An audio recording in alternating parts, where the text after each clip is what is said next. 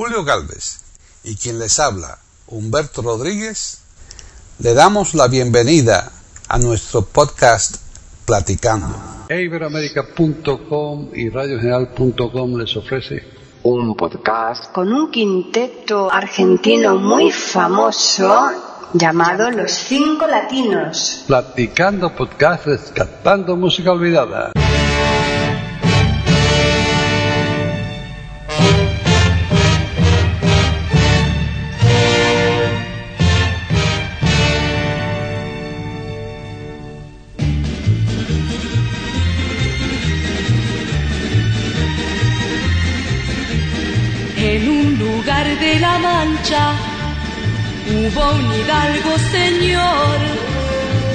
De la triste figura, que era un gran hombre de honor. Los libros cuentan la historia del caballero español, que haciendo el bien recorría la tierra de, la tierra de...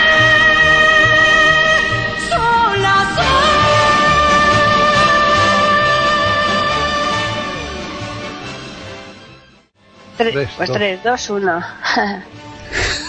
Te me adelantaste. Te me adelantaste hoy para quizás llegue al barro. Esto es un practicando por clases cantando música olvidada. Y íbamos a empezar. Y yo te iba a decir para que empezaras tú, pero te me adelantaste y empecé yo. ¿Me has visto? Es que mm, la cosa es empezar. ¿Quién es lo de menos. Bueno, y hoy vamos a hablar de un conjunto ahí de guitarristas fabulosos. ¿no? Bueno, guitarristas, ¿no? Es un conjunto musical que tocan bastantes instrumentos. Precisamente la guitarra, yo creo que casualmente, eh, si la tocaban, no era un instrumento habitual en sus canciones. Lo que sí que era muy, muy, muy particular, porque mm, ya lo veremos más adelante, eh, por mm, el tipo de música ¿no? que, que hicieron en aquella época. Eh, son cinco, Humberto. Y como son cinco, en el nombre decidieron poner ese número. ¿Cinco? ¿Y de dónde son? ¿Son, son americanos? Son argentinos, argentinos, ¿Son? ¿De dónde son? argentinos. Argentinos. Ah, bueno. Los cinco Sí. argentinos, entonces, ¿cómo se llaman? Se llaman los cinco latinos. Casi, casi, casi que aciertas. Ah, bueno, pues estamos cerca. Y esto, claro, por supuesto, es Platicando Podcast, rescatando música olvidada de eiberoamerica.com. Una vez más, para estar seguro de que todos saben dónde estamos, ¿no? Claro, y tú eres Humberto Rodríguez y yo, Paqui Sánchez. Y vamos entonces a hablar un poquito de los cinco latinos. Dime, cuéntame. ¿Qué- Pues mira, te cuento. Estos eh, señores, mm, que como ya hemos dicho, son cinco, eh, estuvieron eh, cantando, estuvieron, eh, digamos, como grupo en sí, desde el año 57 hasta el 70. El grupo en el 70 ya se deshizo y después, más adelante, continuó ya en, en los años 80, a partir de los 80 y tantos, pero ya con otras personas. Tú sabes que eso es bastante frecuente, ¿no? Como hay un grupo que, vamos, que han pasado tropecientas personas por él, ¿verdad? Oh, los tiros Pancho, por ejemplo, eso, desde que antes de mi época y todavía eh, están, están andando ahí con quinta gente, ¿no? Eso, eso. Pues eh, estos les pasó lo mismo, ¿no? Empezaron estos cinco, pero ya el grupo se deshizo y más adelante, pues quizás pensando en la fama que habían tenido, pues quisieron, quisieron hacer una segunda eh, pues reedición del grupo, pero tú sabes por lo general que segundas partes No son iguales. ¿no? Pero vamos a Exacto. oír música o vamos a ir conversando tú y yo, ¿qué vamos a hacer? Bueno, pues yo creo que sí, que podemos escuchar música, pero eso te lo dejo a ti. ¿eh? Claro, para que tú... sí, ¿Quién suele tener el saquito con las canciones, con los Ah, sí, discos? soy yo, cinco latinos. Ay. Oye, yo no soy argentino, ¿qué pasa, che? ¿Qué pasa? Entonces vamos a oír Quiéreme siempre por los cinco latinos, si te parece bien. Ay, me parece muy bonita. Siempre quiéreme siempre, tanto como yo a ti. Esa canción es muy bonita. Sí, es, muy bonita. es muy bonita. Pues claro, sí, vamos a escucharla. Ok, adelante.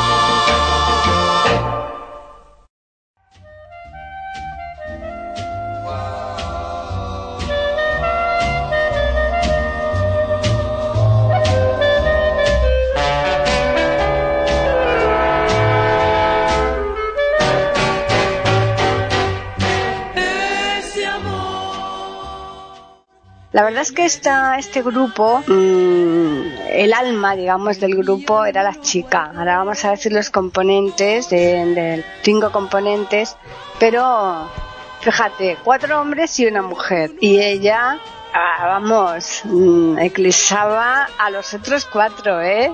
Es que cantaba muy bonito esa mujer, ¿eh? Cantaba muy bonito, Estela Raval cantaba muy bonito. Fíjate que yo no diría que tenía una voz bonita, pero sí tenía una voz bastante peculiar y desde luego mm, eh, se le reconocía enseguida, ¿no? Porque había otro grupo, que eran los tres sudamericanos, que, que hemos hecho aquí también en Iberoamérica algún podcast de ellos. Los tres sudamericanos, la chiquita Alma María, esa sí que tenía una voz preciosa, ¿te acuerdas? Sí, como no, me acuerdo muy bien de ella, sí, sí. Pues esa sí, esa para mí sí que tiene una voz muy bonita. Y esta, en este caso, la de Estela Raval, mm, no la calificaría yo, para, claro, que, que eso con, con los gustos es tan, una cosa tan subjetiva, pero sí que la hacía la chica muy bien. Entonces, Estela Raval era la voz, la voz solista del grupo, porque los otros cuatro eh, le hacían los coros. Y entonces estaba Ricardo Romero, que era su marido, y que además mm, eh, hacía coros, a la- eh, como coro lo hacían todos, como ya digo, y además tocaba la trompeta. Después había un tercer miembro, Héctor Ponsanti. Este hombre también, la voz, lógicamente, y tocaba el clarinete y el saxo. Un cuarto miembro, Es que los, eh, los son italianos, ¿qué tú quieres? sí, Mariano Drisiglione.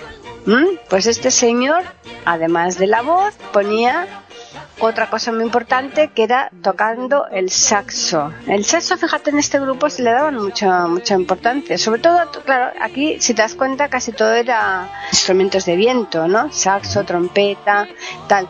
Y después el último, el último componente, Jorge Francisco Pataro, que además de la voz tocaba el trombón. O sea que por eso te decía yo que aquí en este grupo la guitarra no. La guitarra eran vientos, sí. Todo instrumentos de viento. ¿eh? Instrumentos de viento. Pero mmm, eran muy, muy, muy curiosos, muy exóticos, porque eh, le hacían siempre un, los coros a la chica y eso era, pues, muy peculiar, ¿no? Canciones, claro, todos son discos antiguos, todos son discos de, de vinilo, los que, canciones que están grabadas hace muchísimos años, pero se pueden oír. ¿eh? O sea que por eso lo traemos aquí. Así que bueno, ¿y ahora qué canción me vas a poner? Bueno, ¿qué te parece si escuchamos Only You? Ah, bueno, pero esta gente no cantaban en inglés. Bueno, pues entonces solo tú. Ah, vale, en ese caso bien.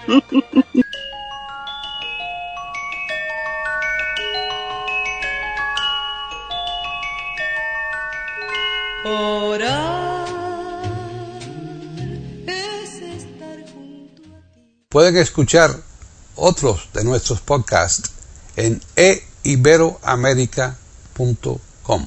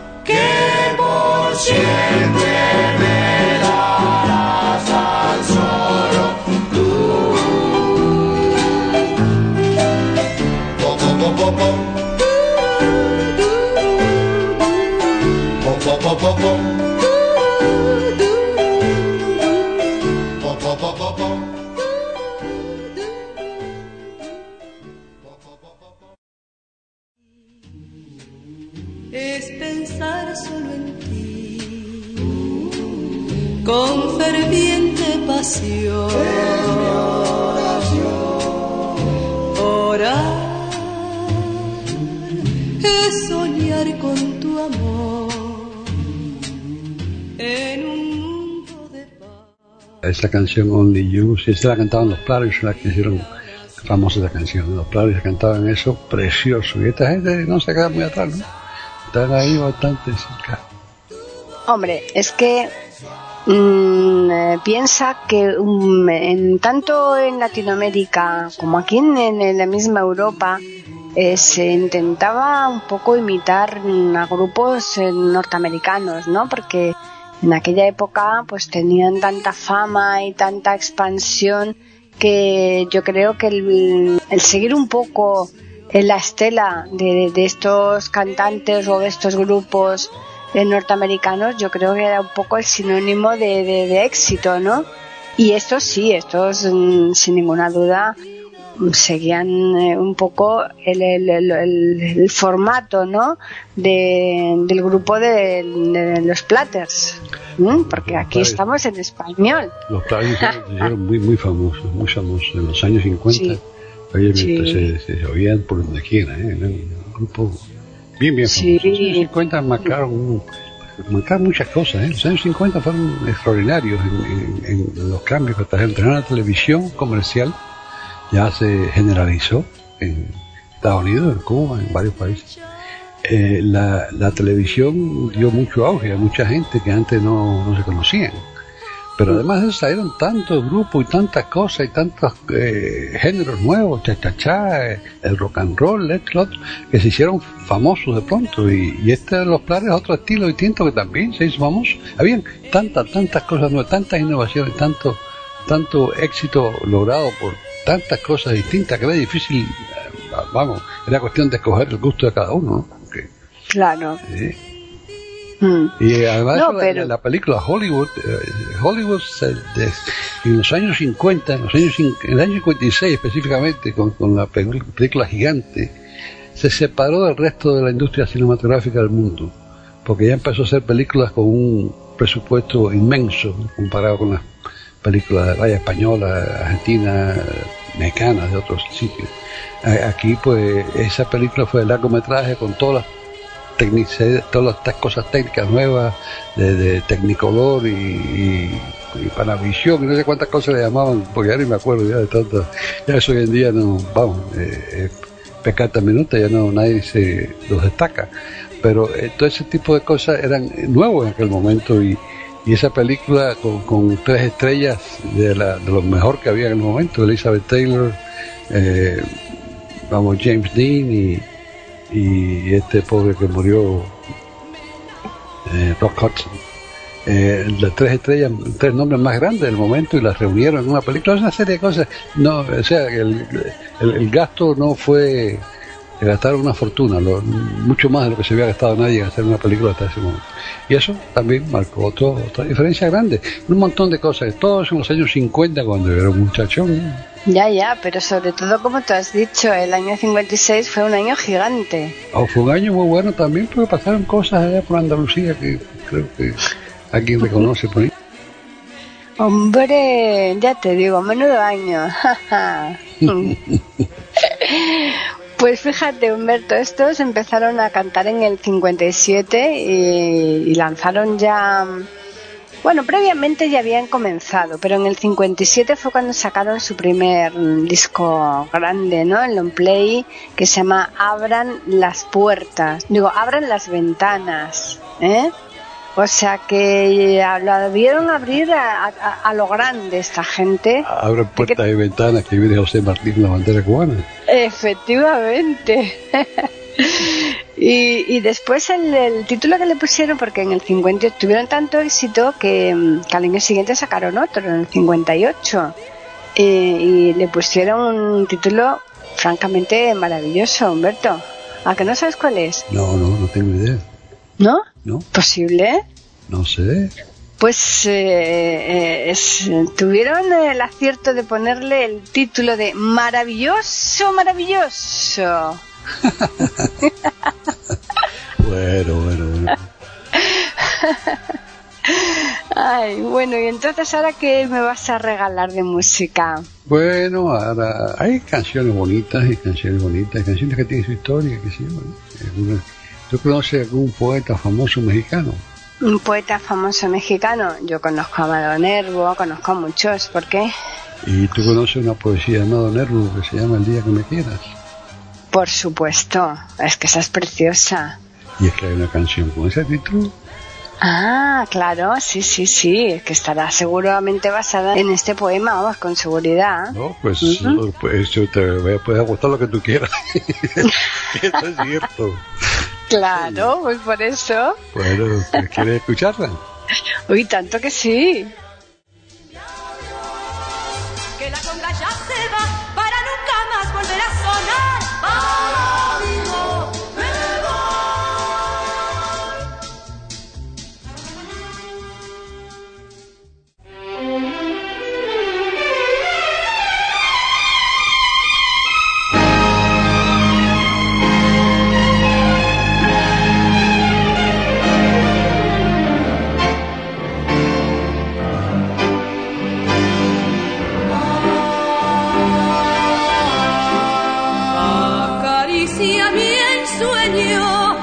El suave murmullo de tu suspirar.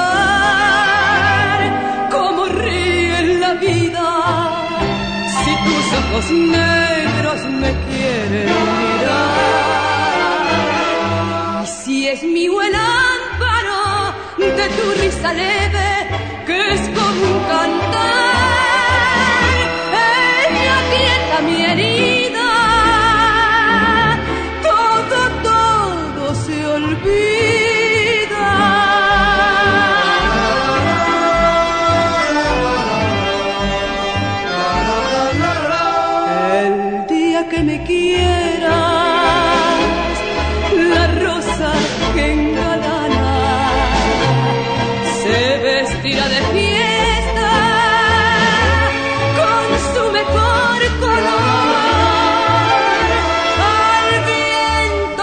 campanas dirán que ella es mía y locas las fontanas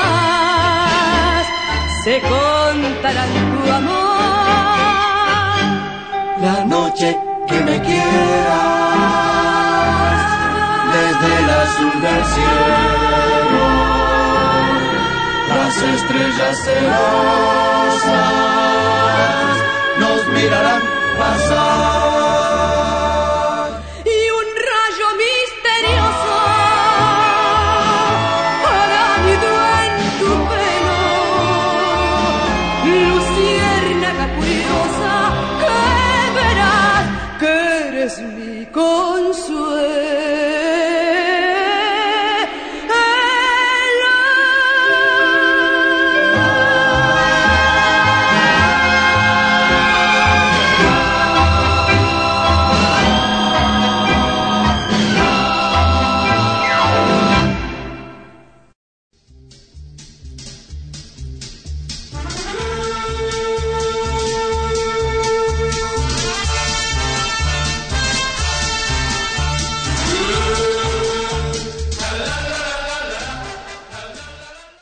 Amado Nervo era un poeta de tomo y lomo, ¿no?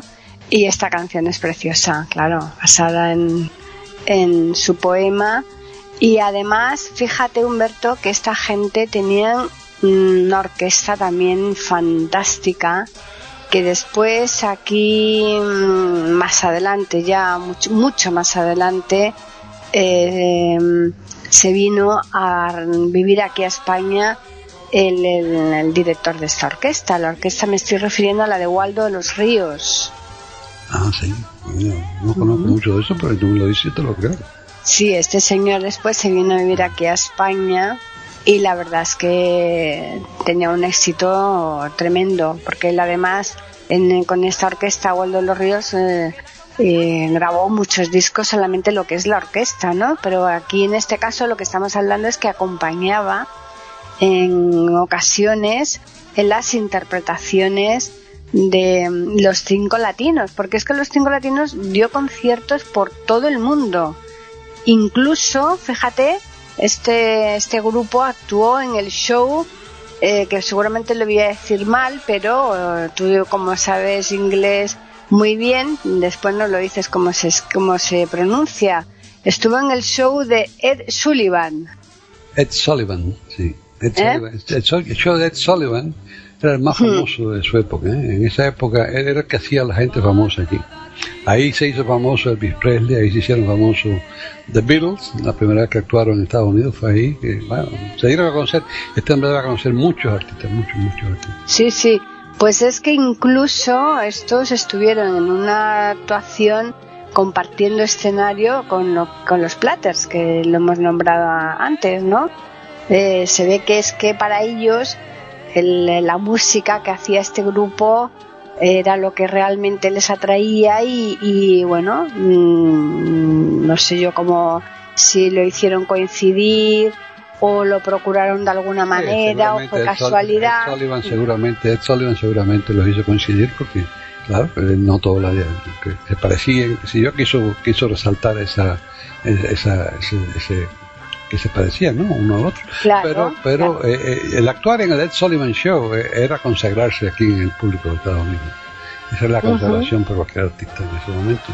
Ed Sullivan era un tipo que, que hablaba, fíjate, era, un locutor, eh, yo no creo que nada de otro mundo, habla- eh, eh, su presencia era, parecía que, estaba como un perchero, los hombros así para arriba, ¿no? Y, Ujú. y no era ni simpático, nada, era bastante seco hablar, pero tenía algo, sin duda tenía algo que era, era el show más, más, vaya, una, una audiencia increíble y, te digo, consagraba a los artistas, ¿eh? Sí, o sea que se supone que él no llevaría a cualquiera, ¿no? No, no, él, bueno, todo el mundo quería ir al Solven Show, él puede- se puede dar gusto de escoger lo que quisiera. Eso es. Y yo te comenté en otra ocasión cuando, cuando Elvis actuó por primera vez ahí, que creo que fue en el año 56 precisamente. Ese año tan, con tantos eventos importantes. En el año 56 Elvis actuó ahí y claro, su en la televisión eh, eh, él, él- él tocaba la guitarra y cantaba, pero tenía su, su estilo, su mota, su peinado, su cosa, pero sobre todo giraba la cadera de una forma sugestiva. Y eso fue un escándalo, aquello que, que, claro, mientras más escándalo, más, propa- pro- más propaganda, más, más Claro, hablaba, claro. más, más, más éxito. Sí, sí, efectivamente. Pues eh, fíjate que en, aquella época ya incluso en eh, eh, Estela, ¿no? Que era la que, como te digo, el alma del grupo, que era la que le daba un poco eh, el, punto de categoría, aunque por supuesto los demás ya hacían su papel también tocando los instrumentos y los coros, porque los coros son muy bonitos. Es que eh, parece que no, pero los coros hacen mucho en, en las canciones, las adornan mucho, ¿no? Las revisten. Claro, claro, claro.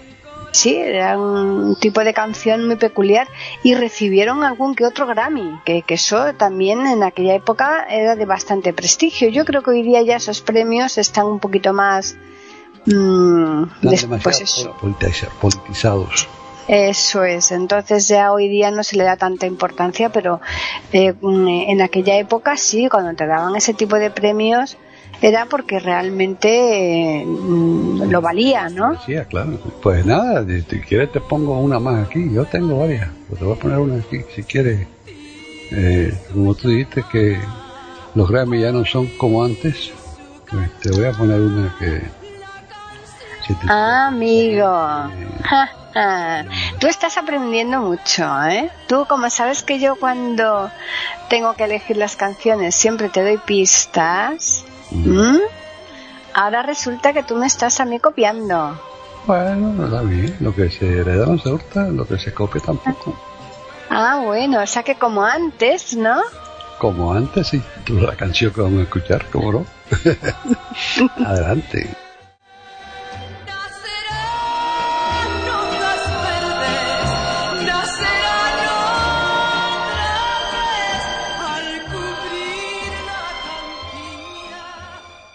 Pueden escuchar otros de nuestros podcasts en eiberoamerica.com.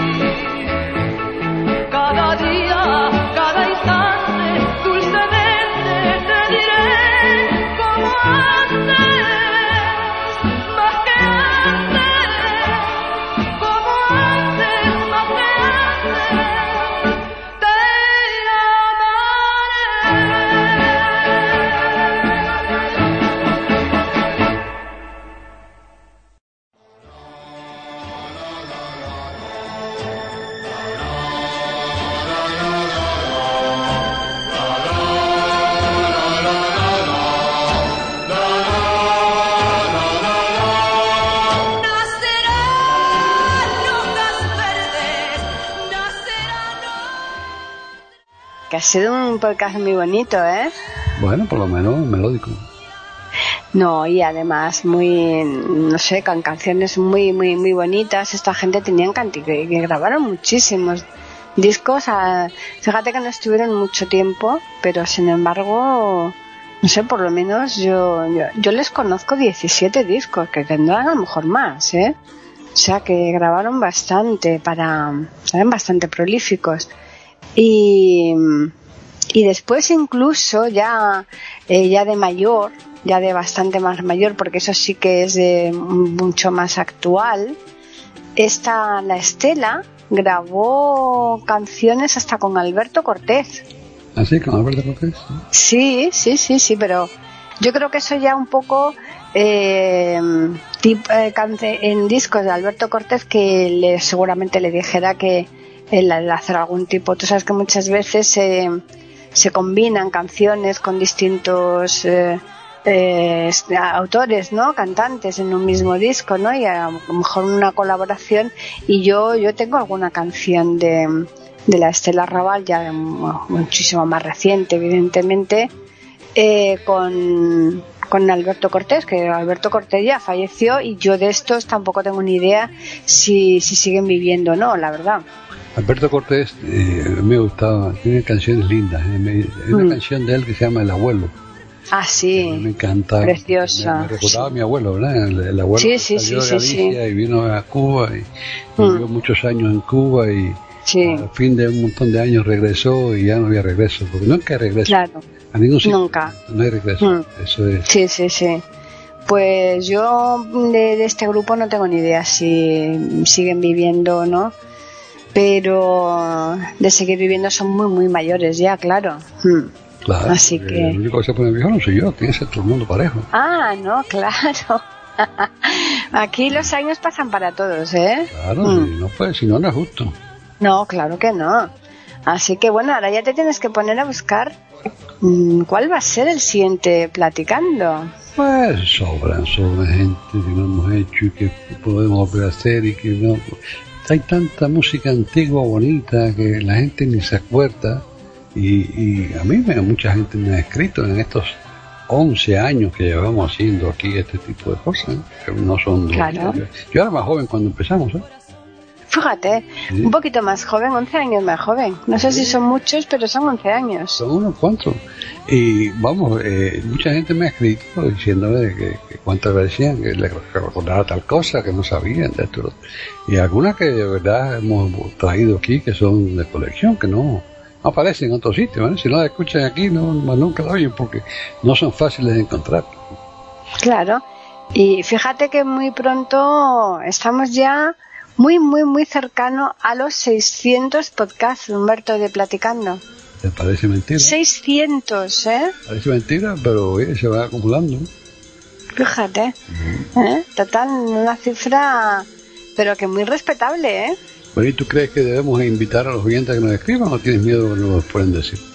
Uy, no, no, y claro que nos tienen que escribir, vamos, eh, aunque nos digan alguna cosa que no nos guste, que francamente mmm, no nos lo han dicho. Nunca ha ocurrido, ¿no? Es verdad. Nunca ha ocurrido, o sea que, eh, pero vamos, que si nos tienen que decir alguna crítica, siempre que sea constructiva, nosotros encantados de, de recibirla y de atenderla.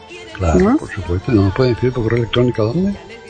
A platicando arroba iberoamérica.com Y por Twitter, ¿a dónde nos pueden escribir?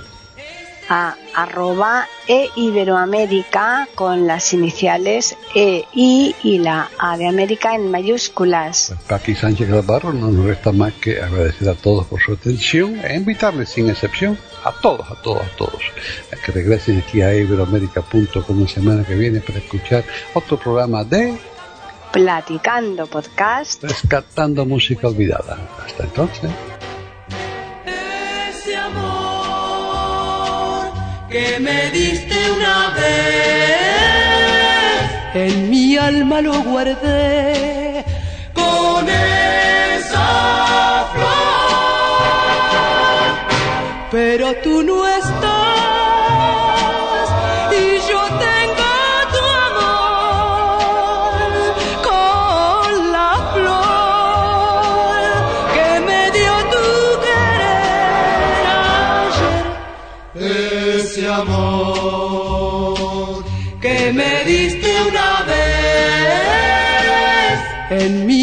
lo guardé,